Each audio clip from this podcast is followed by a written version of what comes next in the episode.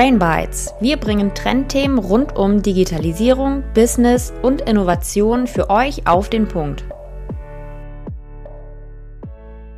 Moin moin und herzlich willkommen zu einer neuen Folge von Brain Bites. Unser heutiges Thema ist Pinterest und wie in unserer Intro-Folge schon angeteasert ist, Sophie heute unsere Expertin für das Gebiet und wird uns berichten, was Pinterest ist, wofür und wie es benutzt werden kann. Ja, und an dieser Stelle, moin moin, Sophie. Ja, hi Dani, ich freue mich heute mit dir über Pinterest zu sprechen. Und ich habe direkt mal eine Frage an dich mitgebracht. Und zwar, was glaubst du, ist Pinterest ein Social-Media-Kanal oder ist es eine Suchmaschine? Tatsächlich hätte ich Pinterest eher mit einem Social-Media-Kanal in Verbindung gesetzt, also jedenfalls eher als mit einer Suchmaschine. Aber Sophie, klär uns gerne mal auf. Was genau ist Pinterest? Ja, bei Pinterest handelt es sich tatsächlich um eine Suchmaschine oder eher genau gesagt eine Bildersuchmaschine. Aber die meisten denken tatsächlich äh, eher wie du, dass es ein Social-Media-Kanal ist. Aber ich habe hier mal ein paar Argumente für euch mitgebracht, warum eben Pinterest sich von dem Prinzip eines Social-Media-Kanals unterscheidet. Und zwar ist das zum einen, dass Pins nicht geliked werden können. Das ist natürlich elementar, wenn es um Social Media geht. Und auch die Kommentarfunktion ist nicht besonders populär. Außerdem wird Pinterest nicht genutzt, um sich mit anderen zu vernetzen, auszutauschen oder auch nicht, um jetzt News aus dem Umfeld zu erfahren, sondern ich gehe in der Regel auf Pinterest, wenn ich Inspiration suche, zum Beispiel für Rezepte oder Geschenkideen oder Deko. Und es ist halt in der Regel auch mit einem Ereignis verbunden, zum Beispiel wenn jemand Geburtstag hat oder umzieht oder eine Geburt bevorsteht, dann schaue ich auf Pinterest und lasse mich inspirieren. Und der CEO von Pinterest hat es mal ganz treffend in einem Zitat gesagt. Er sagte nämlich, on a social network, you upload photos for other people to like. Pinterest, on the other hand, is self-serving. Und das macht es nochmal recht deutlich, dass es hier in erster Linie um Inspiration geht. Mhm, das stimmt, das Einleuchten und ich finde auch, das Zitat bringt es nochmal gut auf den Punkt. Aber seit wann gibt es Pinterest überhaupt und wird Pinterest viel genutzt? Also Pinterest wurde gegründet in 2010 und ich habe mir da tatsächlich auch mal die Zahlen angeschaut bei Statista und in Q1 2021 hatte Pinterest 478 Millionen Nutzer und fünf Jahre vorher waren es, ähm, war es nur ein Fünftel davon. Also hier sehen wir stetiges Wachstum. Und deswegen sollte Pinterest als Traffic-Quelle auch nicht unterschätzt werden für eine Website. Und wer jetzt aus dem Online-Marketing kommt, der weiß auch grundsätzlich, dass man verschiedene Traffic-Quellen äh, nutzen sollte und in der Regel nicht äh, auf nur einem Kanal unterwegs ist. Genau, und was ich auch noch sehr spannend bei dem Thema fand, wo wir gerade darüber reden, Suchmaschine oder Social Media Kanal, der, der Gründer von, von Pinterest hat tatsächlich früher auch bei Google gearbeitet und hat sich dann eben in 2010 mit Pinterest selbstständig gemacht.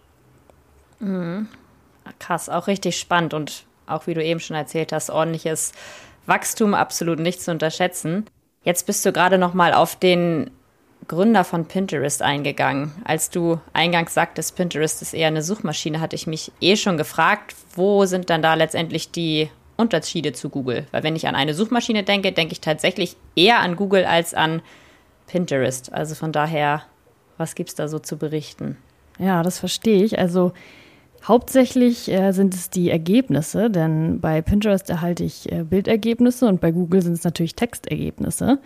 Und äh, wir Menschen sind natürlich äh, sehr visuell veranlagt. Für uns ist es in der Regel einfacher, in Bildern oder Grafiken etwas zu suchen als im Text. Und Pinterest ist eben da eine Bildersuchmaschine.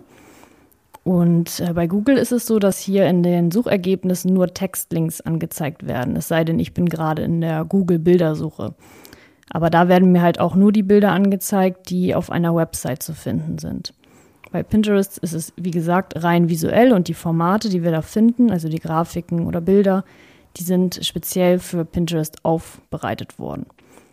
Und ein weiterer, ein weiterer Unterschied ist das Prinzip, äh, mit dem beide arbeiten, denn bei Google ist es so, dass mir die besten Ergebnisse angezeigt werden und bei Pinterest sind es ähnliche Ergebnisse. Und ich finde, das zeigt nochmal recht deutlich, dass es hier auch um Inspiration gehen soll, wenn ich sehr viel ähnliche Ergebnisse sehe. Und was mir auch noch aufgefallen ist, ist, dass Pinterest eben die Möglichkeit bietet, dass ich meine Suchergebnisse speichern kann. Also ich kann auf meinen Pin wenden, ähm, einzelne Pins anpinnen, ganz viel Pin, und diese nach Themen sortieren und dann kann ich sie mir später nochmal ansehen. So eine Möglichkeit bietet Google nicht. Okay, und jetzt hast du es eben auch schon kurz angeteasert, also nochmal konkret. Wann wird Google verwendet und wann wird Pinterest verwendet von den Nutzenden? Ja, die Differenz liegt natürlich zum einen in den Bild- und Textergebnissen, wie ich es gerade sagte, aber auch die Suchintention der der Nutzer ist eine gänzlich andere, denn der typische Google-Nutzer, der weiß genau, was er sucht. Er hat eine konkrete Frage im Kopf und möchte eine eindeutige und korrekte Antwort. Er fragt sich zum Beispiel, wie alt ist Manuel Neuer oder wie viel Zucker steckt in einer Banane und es gibt die eine Antwort, die er wissen möchte. Und auf Pinterest gehe ich, wenn ich viele Antworten finden möchte. Ich möchte Inspiration finden oder überhaupt sehen, was geht, was geht zu diesem Thema.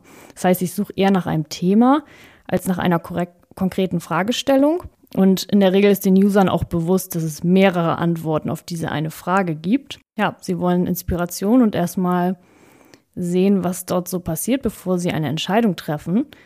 Und das bringt uns auch zu dem äh, besonderen Punkt bei Pinterest eigentlich, denn die User sind offen und flexibel und das macht sie natürlich im Marketing auch nochmal ähm, recht spannend als Zielgruppe, weil ich sie noch mehr beeinflussen kann. Das heißt, im Marketing-Funnel sind sie noch gar nicht so weit vorangeschritten. Sie haben noch gar nicht so eine konkrete Vorstellung davon, was sie eigentlich suchen. Jetzt frage ich mich gerade, wie alt Manuel Neuer überhaupt ist. Oder die Frage schon angeteasert hast, aber ich wollte jetzt nicht unterbrechen. Ask Google.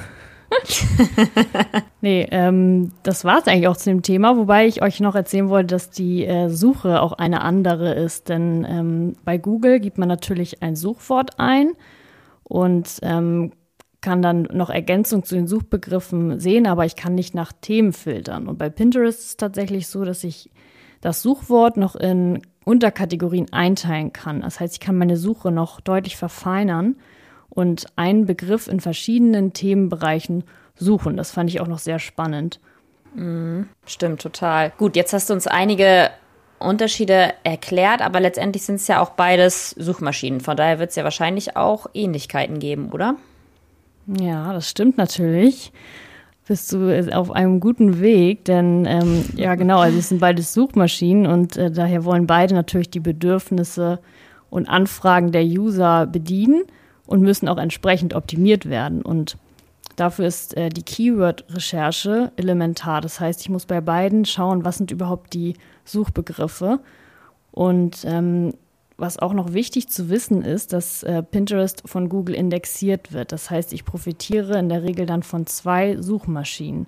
Okay, ja, danke an dich auf jeden Fall. Erstmal, für mich sind die Unterschiede bzw. Ähnlichkeiten zwischen Pinterest und Google soweit klar. Ich hoffe für unsere Zuhörer auch. Jetzt aber nochmal ein anderes Thema. Und zwar haben wir uns ja oft schon darüber unterhalten. Pinterest ist ja auch SEO-relevant und man arbeitet mit sogenannten Keywords. Kannst du uns dazu noch ein bisschen was erzählen? Ja, gerne. Ähm, apropos Keyword. Weißt du eigentlich, was Keywords in dem Zusammenhang sind? In dem Kontext wahrscheinlich nicht genau. Also von daher auch da gerne nochmal Input an uns. Genau, unter einem Keyword versteht man dann äh, einen Suchbegriff oder ein Schlagwort, das in die Suchmaske eingegeben wird. Und ähm, wenn es jetzt um SEO, also, also die Suchmaschinenoptimierung geht, das ist natürlich bei Pinterest auch sehr, sehr wichtig, denn Pinterest wird von Google indexiert. Das heißt, die Pins werden indexiert und in den Suchergebnissen von Google auftauchen. Und ich muss aber nicht nur dafür ähm, Pinterest optimieren für die Suchmaschine, sondern auch, um direkt innerhalb von Pinterest gut gefunden zu werden. Denn auch die Suche von Pinterest soll natürlich zu meinen Pins, zu meinem Board führen oder zu meinem Account. Das heißt, auch dafür sind die Keywords sehr, sehr wichtig. Mhm. Okay, und gibt es da eigentlich spezielle Tools zur Auswertung? Ja, tatsächlich läuft das da anders als bei Google. Also es gibt keine offiziellen Tools. Bei Google hingegen gibt es eine Reihe an Tools, die man nutzen kann.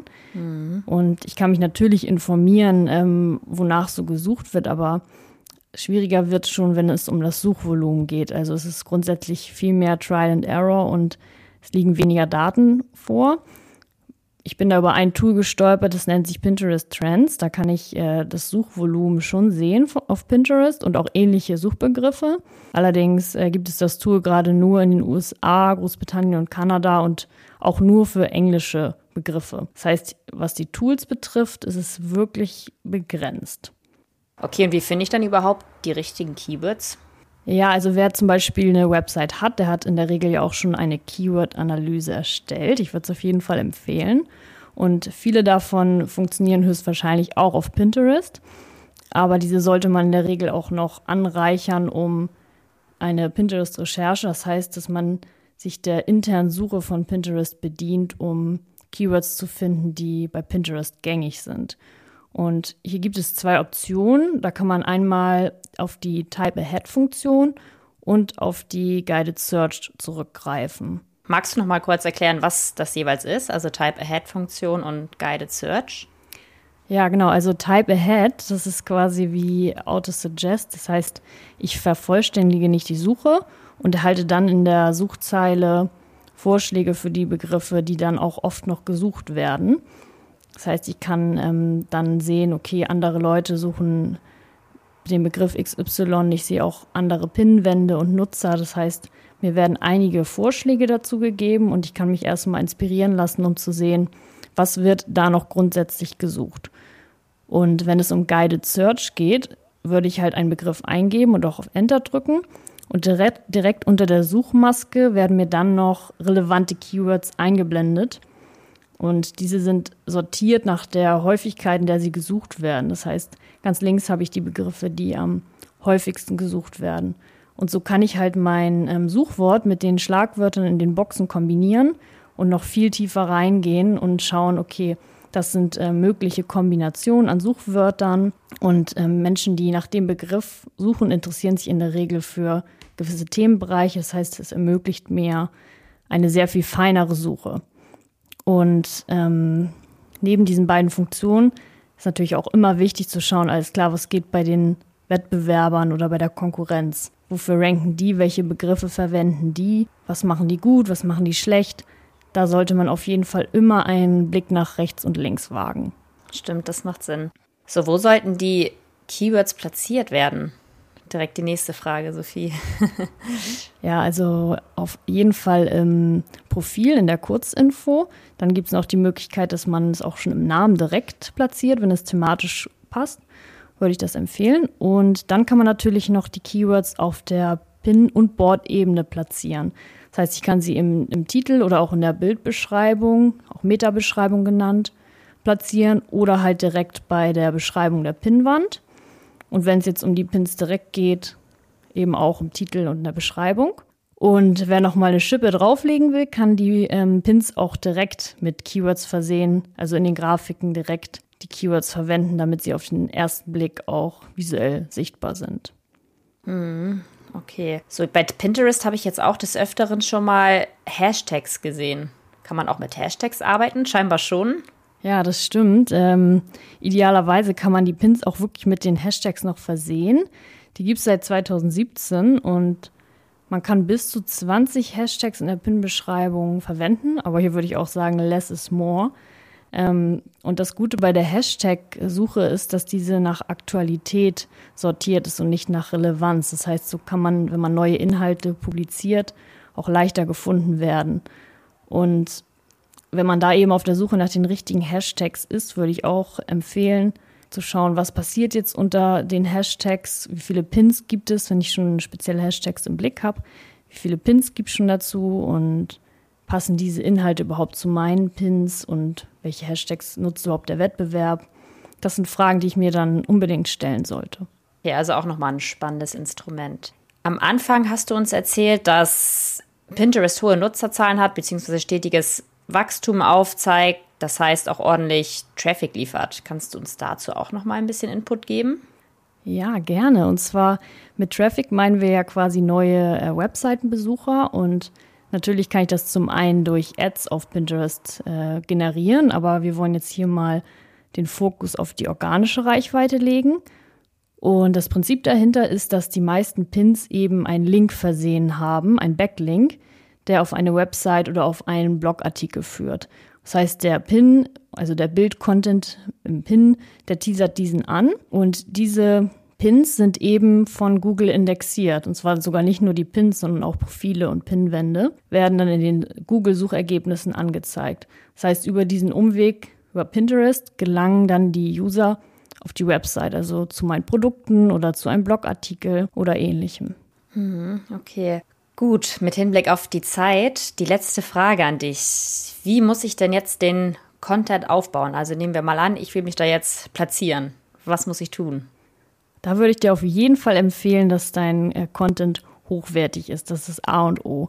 Und dann müssten die Pins grafisch so aufgearbeitet werden, dass sie halt zu Pinterest passen. Also das ist vor allen Dingen das Format, die Seitenverhältnisse, die müssen stimmen für Pinterest.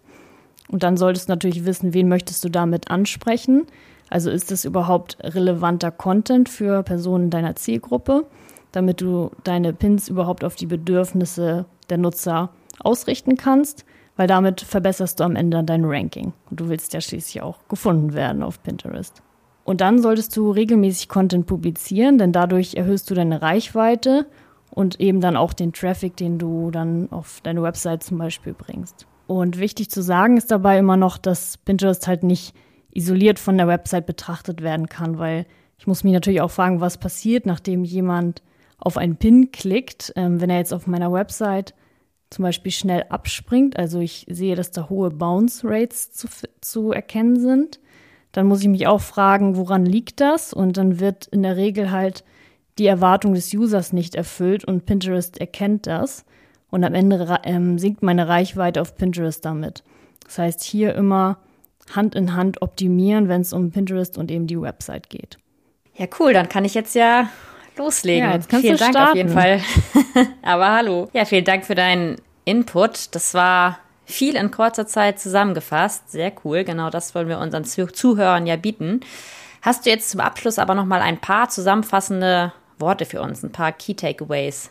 Ja, ich habe für euch die wichtigsten Punkte noch mal mitgebracht, weil es ist ja doch immer viel Input und dann weiß man auch wieder nicht, alles klar, habe ich jetzt mir alles gemerkt, habe ich alles richtig mitbekommen und deswegen jetzt hier noch mal fünf wichtige Punkte von mir.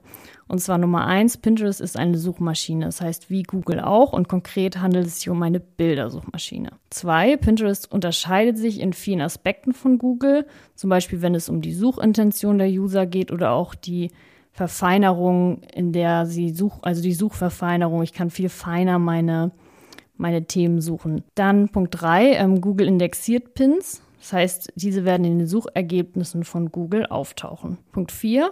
Keyword-Analyse sollte die Basis sein. Das heißt, ich will auf Pinterest und auch auf Google gefunden werden und muss wissen, wonach suchen die User. Und last but not least, wenn ich das alles gewissenhaft umsetze, kann Pinterest für mich ein wichtiger Traffic-Lieferant sein. Und für wen das jetzt zu schnell ging, der kann gerne mal auf unseren Instagram-Kanal schauen unter brainbites.podcast, weil da haben wir euch nochmal alle Key Takeaways aufgezeigt. Da könnt ihr nochmal mehr Infos nachschauen und euch den Beitrag gerne markieren.